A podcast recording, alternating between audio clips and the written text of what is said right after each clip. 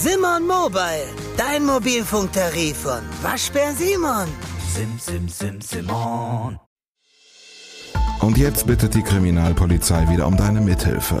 Licht ins Dunkel, Cold Cases und ungeklärte Vermisstenfälle. Ein Podcast der Podcastfabrik und Mike Mattis. Licht ins Dunkel. Cold Cases und ungeklärte Vermisstenfälle von hier. Hallo ihr Lieben, herzlich willkommen zu Licht ins Dunkel. Wir sprechen über Cold Cases und über ungeklärte Vermisstenfälle von hier. Ich freue mich wahnsinnig, dass ihr wieder mit dabei seid und ich hoffe, dass es euch gut geht. Beim letzten Mal haben wir über die sogenannten Münsterlandmorde gesprochen. Das ist eine Mordserie, bei der vor knapp 50 Jahren vier junge Frauen ermordet worden sind. Die ersten drei Morde werden auch heute noch von der Polizei und von der Staatsanwaltschaft in Münster bearbeitet. Der letzte Mordfall dieser Serie liegt bei den Ermittlungsbehörden in Osnabrück. Die Leiche von Erika Kunze, die ja das vierte und vermutlich letzte Opfer dieser Mordserie gewesen ist, ist ja in der Grafschaft Bentheim gefunden worden und das liegt eben im Zuständigkeitsbereich der Staatsanwaltschaft Osnabrück. Diesen Fall werden wir heute nicht top aktuell besprechen. Von Osnabrücks Oberstaatsanwalt Dr. Alexander Rätemeyer habe ich nämlich noch keine Rückmeldung. Er hat den Kollegen von Radio RST im Kreis Steinfurt vor ein paar Jahren allerdings ein ausführliches Interview gegeben und außerdem haben die Westfälischen Nachrichten und die Neue Osnabrücker Zeitung im Laufe der letzten Jahre und Jahrzehnte auch wahnsinnig viel über diesen Fall geschrieben. Wenn wir also über den Mordfall Kunze sprechen, dann beziehe ich mich grundsätzlich auf die Informationen, die äh, die Kollegen vom Radio und von der Zeitung damals zusammengetragen und veröffentlicht haben. Mit Münsters Oberstaatsanwalt Martin Botzenhardt habe ich in der letzten Woche sprechen können. Die Infos zu den Mordfällen Edeltraut van Boxel, Barbara Storm und Marlies Hemmers sind also brandaktuell, heißt also Stand Januar 2022. Wir werden uns heute also den Ermittlungsstand in dieser Mordserie mitten im Münsterland einfach mal anschauen und da muss man tatsächlich sagen, vieles liegt auch heute einfach noch absolut im Nebel. Viele Dinge, die wir nicht gesichert wissen, oft sind es Theorien, mit denen die Ermittler arbeiten und genau das schauen wir uns einfach mal in aller Ruhe an. Vorher fasse ich euch die vier einzelnen Mordfälle nochmal kurz zusammen. Wenn ihr es ausführlicher haben wollt oder wenn ihr die Einzelheiten gerade nicht mehr so auf dem Schirm habt, dann hört euch die letzte Episode einfach nochmal eben kurz an. Die Frauen, über deren Schicksal wir heute sprechen, sind in chronologischer Reihenfolge Edeltraut von Boxel, Barbara Storm, Marlies Hemmers und Erika Kunze. Edeltraut von Boxel verschwindet Ende 1971. Es ist der 21. November. Die 23-Jährige steht wie fast jeden Abend am Industrieweg in Münster auf dem Straßenstrich. Es ist ein nasskalter Sonntagabend, irgendwann zwischen 20.15 Uhr so sagt es Aktenzeichen XY und 20.45 Uhr, so sagt es Martin Botzenhardt später bei Radio RST. Ein heller VW Käfer hält vor ihr an, sie steigt ein und der Wagen fährt ein paar Meter weiter. Dort hält er, ja, in etwa 15 bis 20 Minuten lang. Anschließend rast der Fahrer davon mit Edeltraut von Boxel auf dem Beifahrersitz. Zwei Kolleginnen sehen sie dort ein letztes Mal und können sich später an Teile des Nummernschilds erinnern. Ein F und eine 8. Dazu sagt Münsters Oberstaatsanwalt Martin Botzenhardt. Das kann also der Bestandteil der Ortskennung sein, also wie bei Warendorf oder damals Burgsteinfurt. Oder aber es ist nur ein F äh, als Zwischenbuchstabe. Aber das ist zumindest eine Aussage von damals, als Frau von Boxe zuletzt lebend gesehen äh, worden ist. Im November 71, ist sie in einen hellen VW Käfer eingestiegen und dieser VW Käfer, der soll eben diese Ortskennung F und die 8 enthalten haben. Gut eine halbe Stunde später wird der Wagen nochmal auf der B54 gesehen. Er rast Richtung Steinfurt. Noch am gleichen Abend findet ein Landwirt die Leiche der 23-jährigen Edeltraut von Boxel in einem Waldstück bei Burg Steinfurt. Das ist in etwa grob gerundet 50 Kilometer vom Industrieweg entfernt. Was ich an diesem Schicksal ganz besonders tragisch finde, ist, dass Edeltraut von Boxel im siebten Monat schwanger war, als sie ermordet wurde. Das zweite Opfer ist die 20-jährige Barbara Storm. Sie wohnt mit ihren Eltern in Schüttorf in der Grafschaft Bentheim. Am 13. Mai 1972 verlässt sie ihr Elternhaus und fährt abends per Anhalter nach Rheine. Sie will dort ein bisschen feiern. An diesem Samstagabend wird sie von mehreren Menschen in der Diskotenne gesehen. Und auch am Sonntag und am Montagabend wird sie dort gesehen. Wo sie in den Nächten schläft, bleibt bis heute unklar. Zur Arbeit am Montag erscheint sie jedenfalls nicht. Warum ist nicht klar, sagt Martin Botzenhardt. Reine Spekulation, ob sie da schon vorgehabt hat, irgendwohin zu verreisen, bleibt alles offen. Das gilt übrigens auch für einen Anruf bei ihrer Bank am Montagnachmittag. Sie soll sich nach dem Stand ihres Kontos erkundigt haben. Ob sie vorgehabt hat zu verreisen, ob sie es nur so wissen wollte, können wir nicht sagen. Am Montagabend sehen Zeugen Barbara Storm nochmal in der Tenne. Sie ist dort mit einem 25- bis 30-jährigen Mann. Die beiden verschwinden gemeinsam und es ist das letzte Mal, dass Barbara Storm lebend gesehen wird. Wann die 20-jährige ermordet ist, ist auch heute, fast 50 Jahre danach, immer noch ein Rätsel. Ganz gesicherte Erkenntnisse haben wir dazu nicht. Es gibt Zeugen, die haben sie am 15. oder 16. Mai zuletzt gesehen. Und zwar auch in Begleitung eines Mannes, 20 bis 30 Jahre alt. Am 15. Mai, da hat es diesen Anruf bei der Bank gegeben und abends war sie in der Diskothek Tenne. Der 15. Mai ist der letzte Tag, an dem wir wissen, dass sie gelebt hat. Zwei Tage später, am 17. Mai 1972, wird ihre Leiche in einem Waldstück bei Schöppingen gefunden. Das ist knapp 30 Kilometer entfernt von Rheine. Bei der Spurensicherung schneiden die Ermittler der toten Barbara Sturm auch die Fingernägel.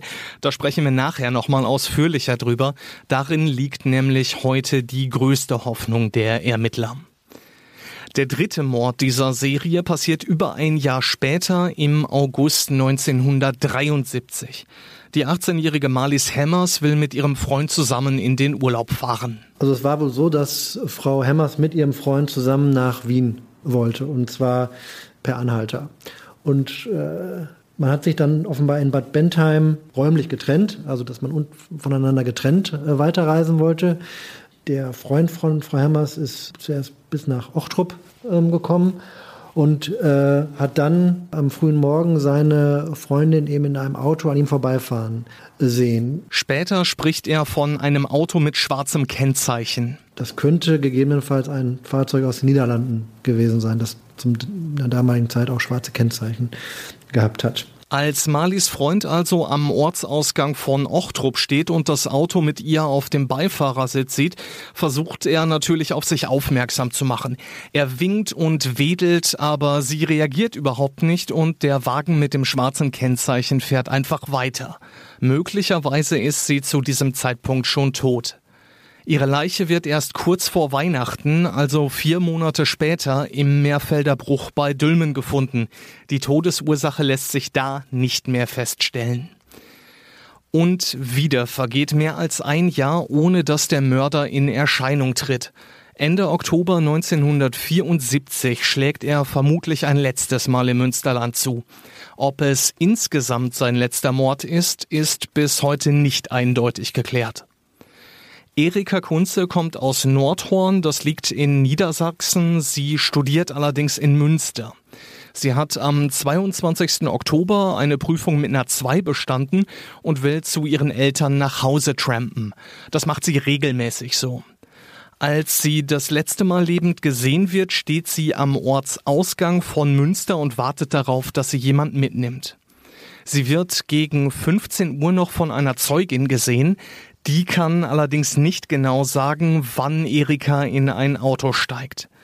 Abends gegen 18 Uhr will ein anderer Zeuge einen dunklen Mercedes mit Burg Steinfurter Kennzeichen in einem Forstgebiet in der Grafschaft Bentheim gesehen haben.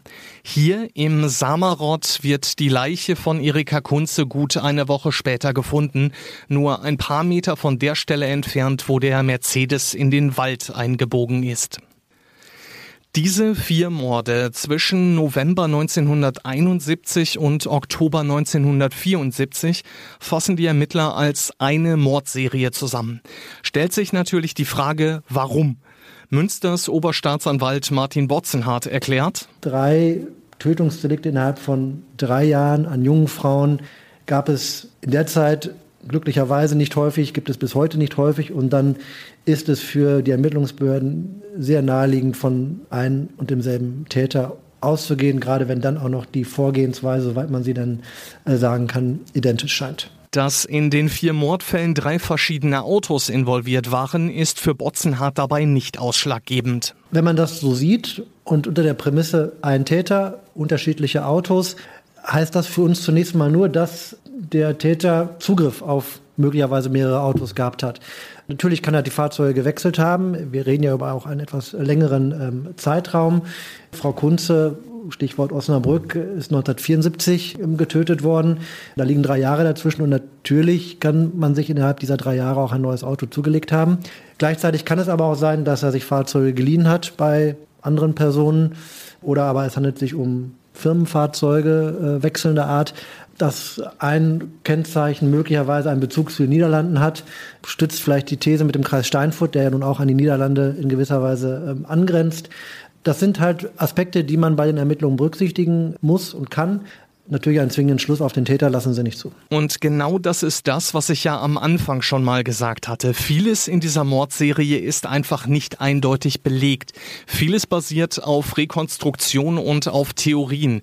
Und dazu gehört eben auch die Theorie, dass es vier Morde und einen einzigen Täter gibt. Im Grunde sind alle vier Frauen, davon gehen wir aus, als naheliegende Ermittlungsthese von einem Täter ermordet worden. Das sagen die Ermittler natürlich nicht einfach so, sondern weil es, Zitat, zahlreiche Parallelen gibt. Es sind im Wesentlichen junge, etwa gleichaltrige Frauen, die Opfer geworden sind. Soweit wir wissen oder davon gehen wir aus, sind die drei Frauen jeweils in Autos mitgefahren. Bei den drei Frauen äh, ist die Todesursache, soweit wir sie feststellen konnten, ähm, identisch. Sie sind jeweils erwürgt worden. Bei allen drei Frauen haben wir aber keinen Hinweis auf einen durchgeführten Geschlechtsverkehr. Es gibt die Parallele, dass bei allen drei Frauen persönliche Gegenstände fehlen und bei allen dreien lässt sich feststellen, es besteht in welcher Form auch immer ein Bezug zum Kreis Steinfurt. Es gibt da allerdings auch immer wieder Ausnahmen bzw. Fälle, bei denen einiges nicht klar ist. Bei der Frau Storm, die Frau, die im Jahr 1972 ähm, verschwunden ist und dann später gefunden worden ist, da wissen wir es nicht positiv, dass sie in einem Auto mitgefahren ist. Sie war offenbar zuletzt lebend gesehen in einer Diskothek aber offenbar auch in Begleitung eines Mannes. Und wir wissen, dass Frau Storm häufiger per Anhalter gefahren ist, sodass wir davon ausgehen, dass auch sie mit einem Auto mitgefahren ist. Das gilt auch für den dritten Mord der Serie an Marlies Hammers. Bei der 18-Jährigen gibt es allerdings andere Ausnahmen. Bei Frau Hammers, das ist die Frau, die im Jahr 1973 äh, verschwunden worden ist, da haben wir keine eindeutige Todesursache im Rahmen der Obduktion feststellen können.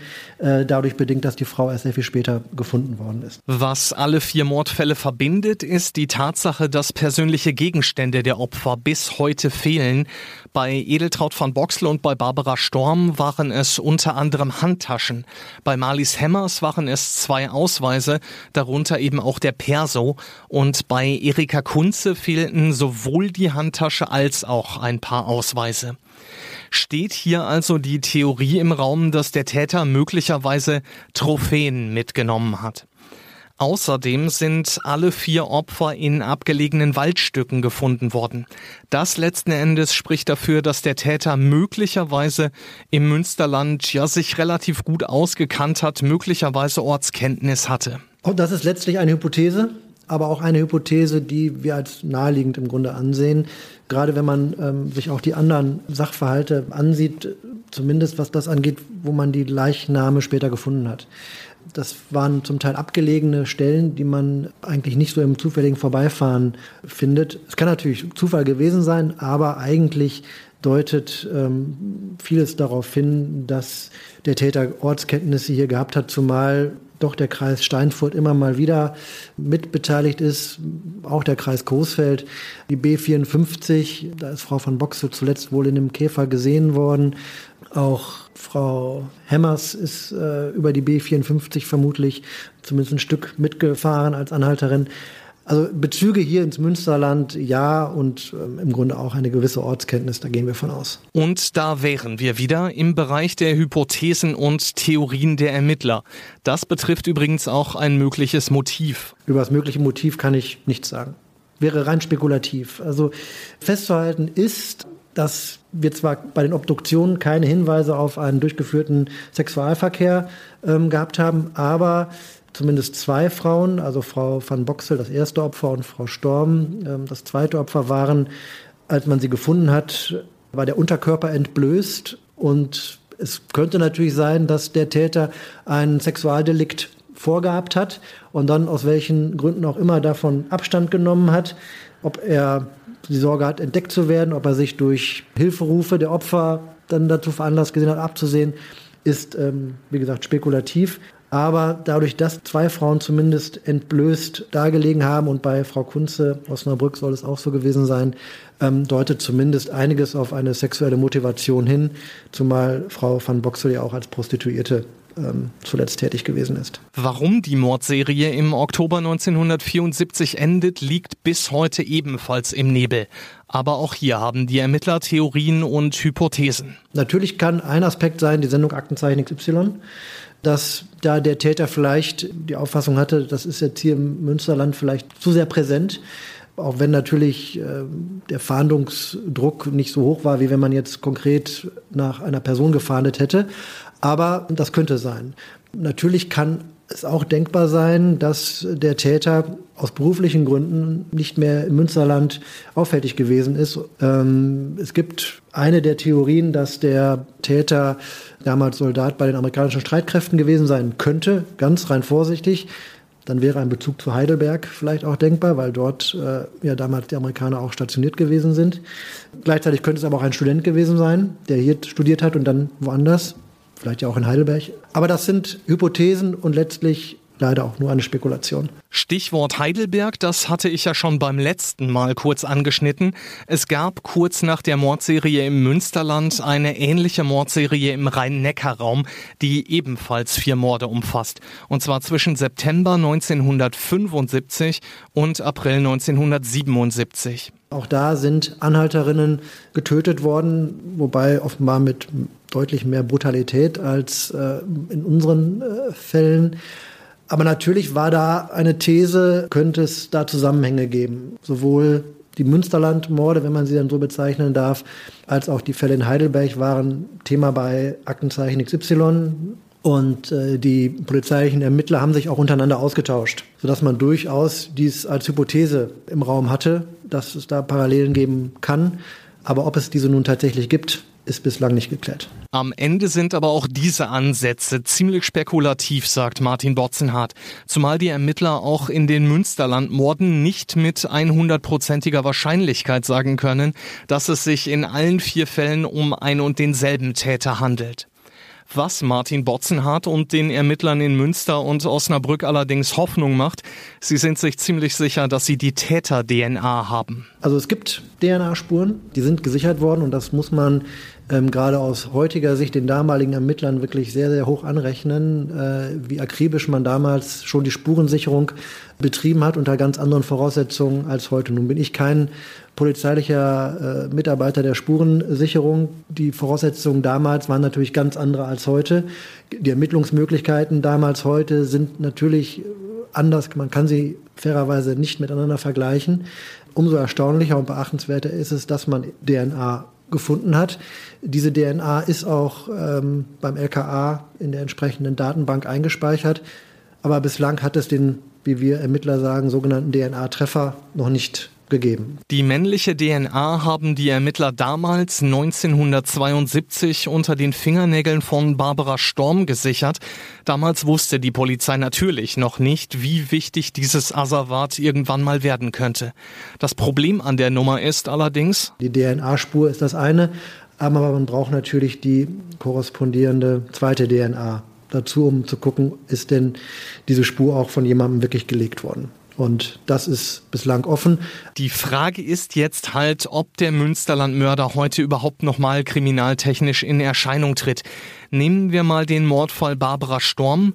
Ihr Begleiter ist damals vor fast 50 Jahren als 25 bis 30 Jahre alt beschrieben worden. Das heißt, er wäre heute mindestens 75, wenn er denn überhaupt noch lebt. Er kann leben, er kann verstorben sein, er kann aber auch natürlich ins Ausland verzogen sein. Ähm, wir wissen nicht, wer er ist, wir wissen nicht, wie alt er ist. Wir haben natürlich ähm, mögliche Überlegungen angestellt, äh, bei wem es sich bei diesem ähm, Täter handeln könnte. Da gibt es äh, Hypothesen, die die Ermittlungsbehörden damals aufgestellt haben. Aber letztlich wissen wir es nicht. Es ist spekulativ. Wenn er noch lebt, dann haben wir natürlich auch immer noch die Hoffnung, äh, ihn zu identifizieren und zu ermitteln. Damit dürfte Kurt Werner Wichmann, der für die Gördemorde verantwortlich gewesen sein soll und der ja auch immer wieder mit den Rhein-Neckar-Morden in Verbindung gebracht wird, als Münsterlandmörder nicht in Frage kommen. Immer davon ausgehend, dass seine DNA ja bekannt ist und mit der DNA des mutmaßlichen Täters abgeglichen worden ist. Meine Frage dazu hat Münsters Oberstaatsanwalt Martin Botzenhardt wie folgt beantwortet. Ob jetzt konkret die DNA-Spur mit der des von Ihnen benannten abgeglichen worden ist, das kann ich Ihnen positiv nicht sagen. Aber an Spekulationen zu möglichen Tätern, da beteilige ich mich nicht. Also doch kein klares Nein, aber auch kein klares Ja. Was Botzenhardt allerdings garantiert sagen kann, ist, solange eine Tat nicht verjährt ist, das ist beim Mord der Fall, und wir auch nicht positiv wissen, dass ein möglicher Täter verstorben ist, geben wir, wenn ich das so sagen kann und darf, die Hoffnung einfach nicht auf. Ähm, auch wenn vielleicht Angehörige der drei Opfer äh, nicht mehr leben, aber letztlich ist es natürlich Bestreben der Ermittlungsbehörden, Tötungsdelikte aufzuklären. Wie in so vielen anderen Cold Cases setzen die Ermittler ihre Hoffnungen also auf die Weiterentwicklung der Kriminaltechnik. DNA Entwicklung bei der Spurenauswertung ist sehr viel weiter natürlich als in den 70er Jahren. Da kannte man das noch nicht. Immer wieder werden solche Code Cases ähm, auch aufgrund von DNA-Spuren aufgeklärt. Also abwarten. Es gibt auch immer wieder mal jemanden, der sich offenbart, weil er vielleicht doch auch irgendwann mit der Last und Schuld nicht leben kann, mehrere Menschen getötet zu haben. Also da bleibt vieles möglich, aber verlässlich in Wahrscheinlichkeiten ausdrücken kann ich es nicht. Und das, ihr Lieben, ist der aktuelle Ermittlungsstand in Sachen Münsterlandmorde. Sollte es heute, gut 50 Jahre danach, tatsächlich noch Zeugen oder Mitwisser geben, die sich in all den Jahren bisher nicht dazu geäußert haben, gilt die Bitte von Münsters Oberstaatsanwalt Martin Botzenhardt, Bitte melden Sie sich. Die Polizei in Münster bearbeitet die ersten drei Mordfälle der Münsterlandmorde von Boxel, Sturm und Hammers. Die Polizei in Osnabrück bearbeitet den Mordfall Kunze, den vierten und mutmaßlich letzten Mordfall der Münsterlandmorde. Im Zweifelsfall, aber ich glaube auch das dürfte klar sein, nimmt jede andere Polizeidienststelle ebenfalls Hinweise entgegen. Ganz, ganz großes Dankeschön an dieser Stelle fürs Zuhören. Ganz, ganz großes Dankeschön an Münsters Oberstaatsanwalt Martin Botzenhardt, der sich ziemlich spontan Zeit für mich genommen hat. Und wenn wir jetzt hier gerade schon bei Danke sind, dann möchte ich euch an dieser Stelle auch nochmal kurz danken. Zum einen für das Feedback, was ihr für mich gehabt habt. Zum Zweiten ähm, für den ersten wirklich unglaublichen Monat. Als ich die ersten vier Folgen am 15. Dezember live genommen habe, muss ich tatsächlich sagen, hatte ich nicht ansatzweise mit dieser Resonanz gerechnet. Also ganz, ganz herzliches Dankeschön, ihr Lieben. Unter anderem auch für die unfassbare Bewertung von durchschnittlich fünf von fünf Sternen.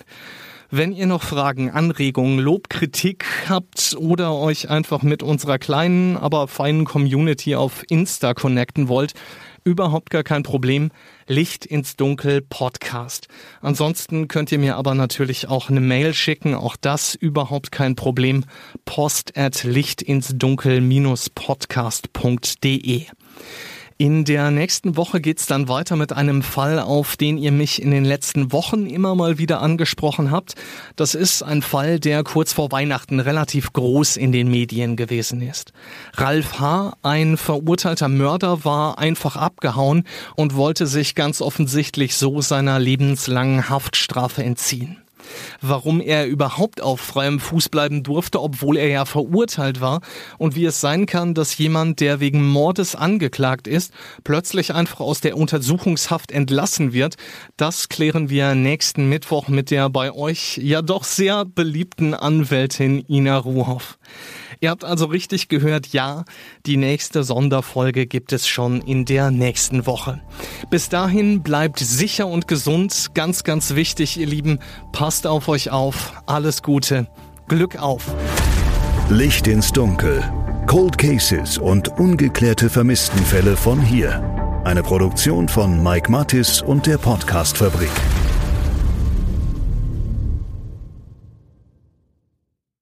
Ein Blutbad an Heiligabend in Gütersloh, ein Giftmord in Bielefeld oder ein Femizid in Preußisch-Oldendorf. Die schlimmsten Verbrechen passieren unmittelbar vor unserer Haustür. Im Podcast Ostwestfälle gehen wir den Verbrechen auf die Spur. Wir sprechen mit Strafverteidigern, mit Journalistinnen und Journalisten, die die Fälle Monate, teilweise sogar jahrelang begleitet haben. Ostwestfälle, der True Crime Podcast der Neuen Westfälischen. Jetzt auf nw.de und überall, wo es Podcasts gibt.